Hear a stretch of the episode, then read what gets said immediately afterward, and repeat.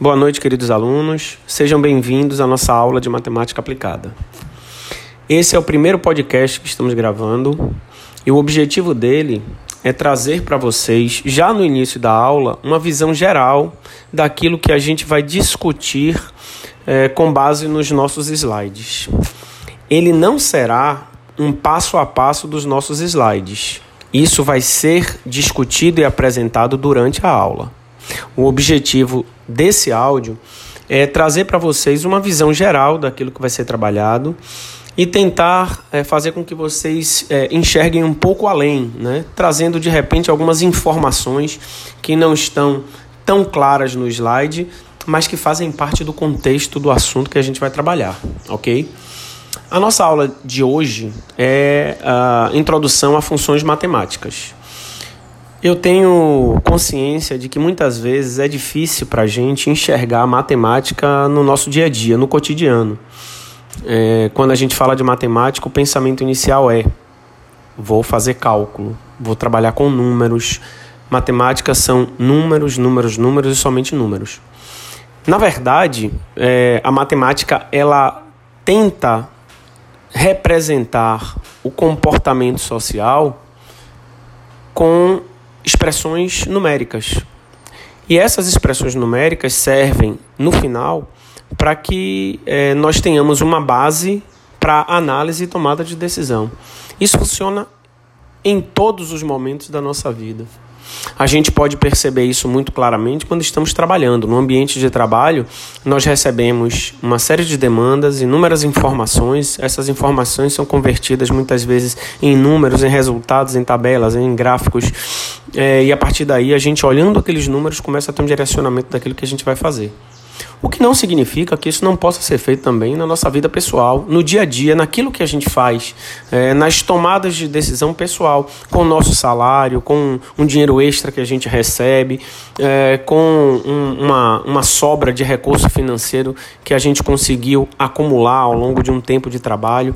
Então, a matemática ela serve para isso, para que a gente consiga, é, a partir desses acontecimentos, desses fatos, enxergar numericamente e a partir dali começar a ver um caminho alternativo ou caminhos alternativos para a tomada de decisão.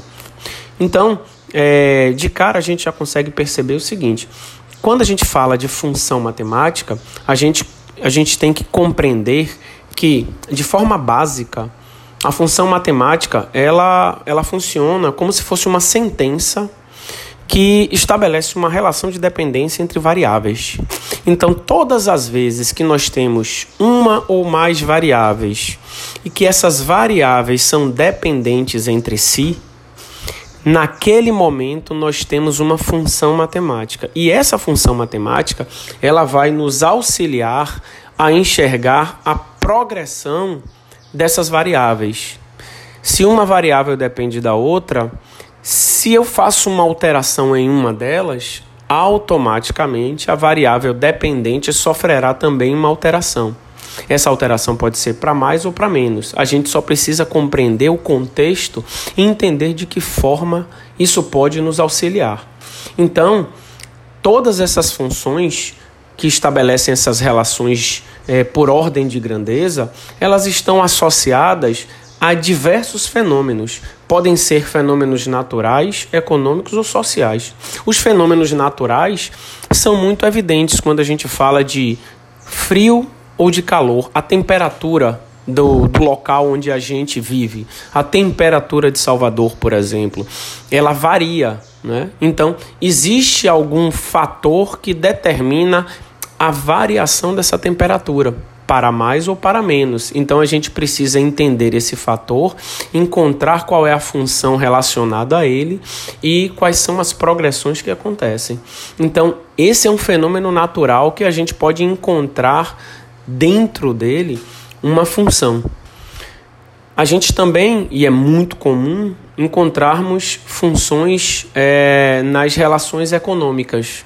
Então, ao longo do nosso curso, quando a gente for estudar seja administração, seja ciências contábeis, em diversos momentos nós vamos nos pegar falando, por exemplo, sobre custos. Então, custos, ele é uma variável extremamente importante dentro do ambiente corporativo e essa variável ela vai criar uma função que vai estabelecer uma relação direta com outras variáveis que dependem dela. Por exemplo, eu necessito entender o custo ou conhecer o custo para definir o meu preço de venda. Então, eu estabeleço uma função que envolve preço e custo, e elas são variáveis dependentes.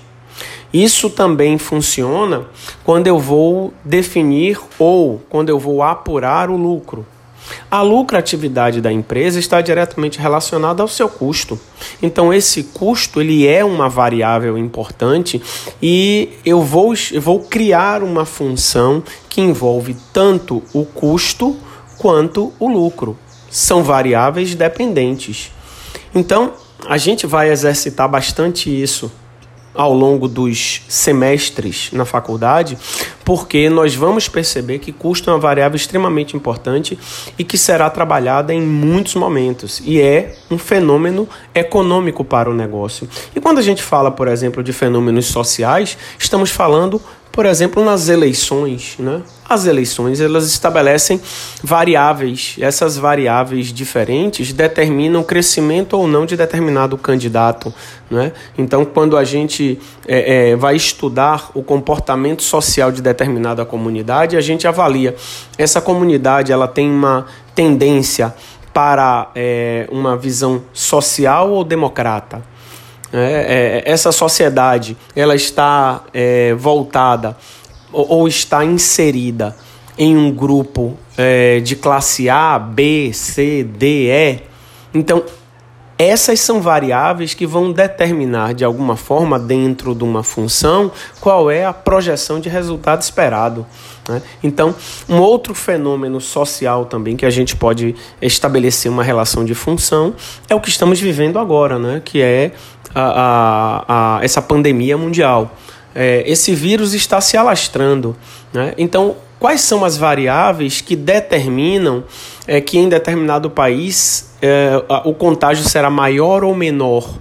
A exposição, a, a idade média da população, o grau de, de é, é, escolaridade, é, o, o, o quão as pessoas são é, é, é, intelectualmente e academicamente desenvolvidas naquela região.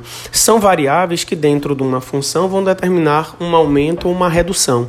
Né? Então, só para a gente compreender como uh, uh, essas funções matemáticas elas podem ser percebidas e aplicadas em diferentes cenários e em diferentes situações, ok?